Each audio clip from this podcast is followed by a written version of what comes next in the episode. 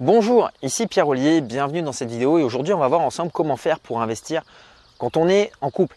Alors bah, c'est une question que se posent la plupart des gens et ce qui se passe généralement c'est que bah, dans un couple, l'homme et la femme n'ont pas forcément eu la même éducation financière de la part de leurs parents. Qu'est-ce qu'on se rend compte bien souvent C'est que les comportements que l'on a par rapport à l'argent sont un peu issus des comportements qu'on retrouve dans notre famille ou dans notre entourage, dans nos amis. Et lorsque l'on se met à parler d'argent et qu'on a des visions différentes, bah, il peut y avoir un petit peu un clash ou des incompréhensions par rapport à ça. Donc moi, ce que je vous propose aujourd'hui, bah, c'est de vous donner différents points pour justement réussir à tomber d'accord et à investir. La première chose à faire avec votre conjoint, bah, c'est déjà d'être clair sur ce que vous voulez à long terme. Est-ce que vous voulez préparer votre retraite, vous générer des revenus complémentaires, avoir plus de temps libre, euh, gagner votre indépendance financière, développer un business. C'est vraiment important de comprendre ce que veut votre conjoint à long terme. Pourquoi? Bah, Parce que par exemple, si vous lui parlez d'immobilier, mais je ne sais pas, mettons que votre conjoint, lui, veut juste générer des revenus complémentaires et que l'autre personne ait juste envie de préparer sa retraite, bah, vous n'avez pas le même objectif final, ce qui fait que quand vous allez parler, vous allez tomber en désaccord.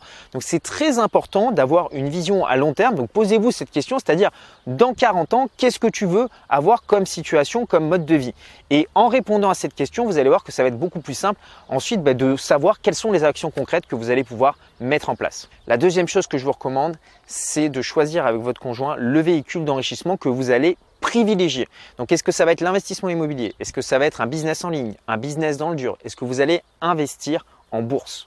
La troisième chose que je vous recommande, c'est de choisir avec votre partenaire la répartition des tâches. Qui va faire quoi? Prenons un exemple, si vous investissez dans l'immobilier, qui va s'occuper de regarder les petites annonces en ligne? Qui va aller visiter les biens immobiliers? Qui va s'occuper d'obtenir le financement?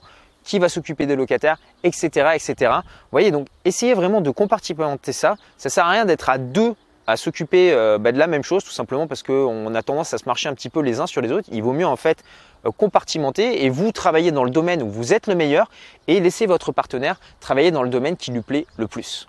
Généralement, je sais que dans les couples, vous avez plutôt une personne qui est plus sociable, qui aime plus aller vers les gens, par exemple vers les locataires, et une autre personne qui s'occupe plutôt de tout ce qui est administratif et budget, bah, vous pouvez tout à fait reproduire ça lorsque vous vous lancez dans l'investissement. La quatrième chose maintenant, ça va être de se fixer des limites de se donner des mini récompenses.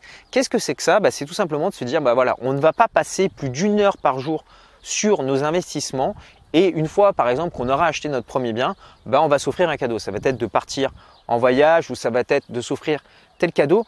Pourquoi c'est important de faire ça? Bah, C'est aussi pour pas que les investissements prennent trop de place dans votre couple. Ce qu'il faut bien comprendre, c'est que l'argent doit être à votre service et ce n'est pas vous qui devez être au service de votre argent. Donc ce que je vous propose, c'est que voilà, une fois que vous avez terminé de passer votre heure ou deux heures sur vos business ou vos investissements, bah, c'est de passer du temps avec vos proches.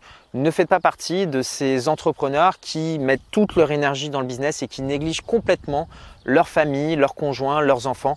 Je ne pense pas que ce soit une très bonne chose puisque pour être heureux dans la vie, il faut avoir un équilibre, que ce soit en termes d'investissement, en relation amicale, en termes de couple, etc. La cinquième chose que je vous recommande avec votre partenaire, bah, c'est de vous former. Euh, comment vous pouvez faire ça? Bah, En lisant des livres, en assistant à des séminaires, en suivant des formations. Pourquoi? Bah, Si votre partenaire augmente son niveau d'éducation financière, bah, vous allez baigner dans un entourage avec un niveau d'éducation financière plus élevé et vous avez plus de chances d'obtenir des résultats. La sixième chose que je vous recommande, bah, c'est de savoir à l'avance comment est-ce que vous allez gérer quand vous allez avoir des problèmes et des imprévus. L'idée, c'est pas d'être accusateur en disant oui, tu vois, je te l'avais dit, il fallait pas faire ça. Non, au contraire, essayez plutôt de vous dire, bah voilà, quand on a un problème, on va prendre les choses ensemble et on va essayer de trouver des solutions et d'en discuter de façon adulte. Voilà, maintenant vous êtes prêt pour vous lancer avec votre conjoint. Moi personnellement, le vecteur d'enrichissement que je préfère le plus, bah, c'est l'immobilier. Et aujourd'hui, vous vous posez peut-être cette question, mais comment faire pour investir dans l'immobilier quand on part de zéro?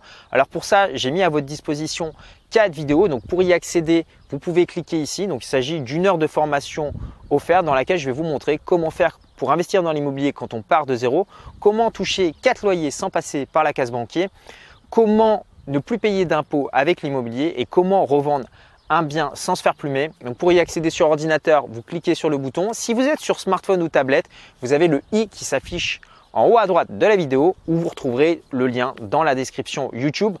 Prenez soin de vous. Moi, je vous dis à très bientôt pour une prochaine vidéo. Salut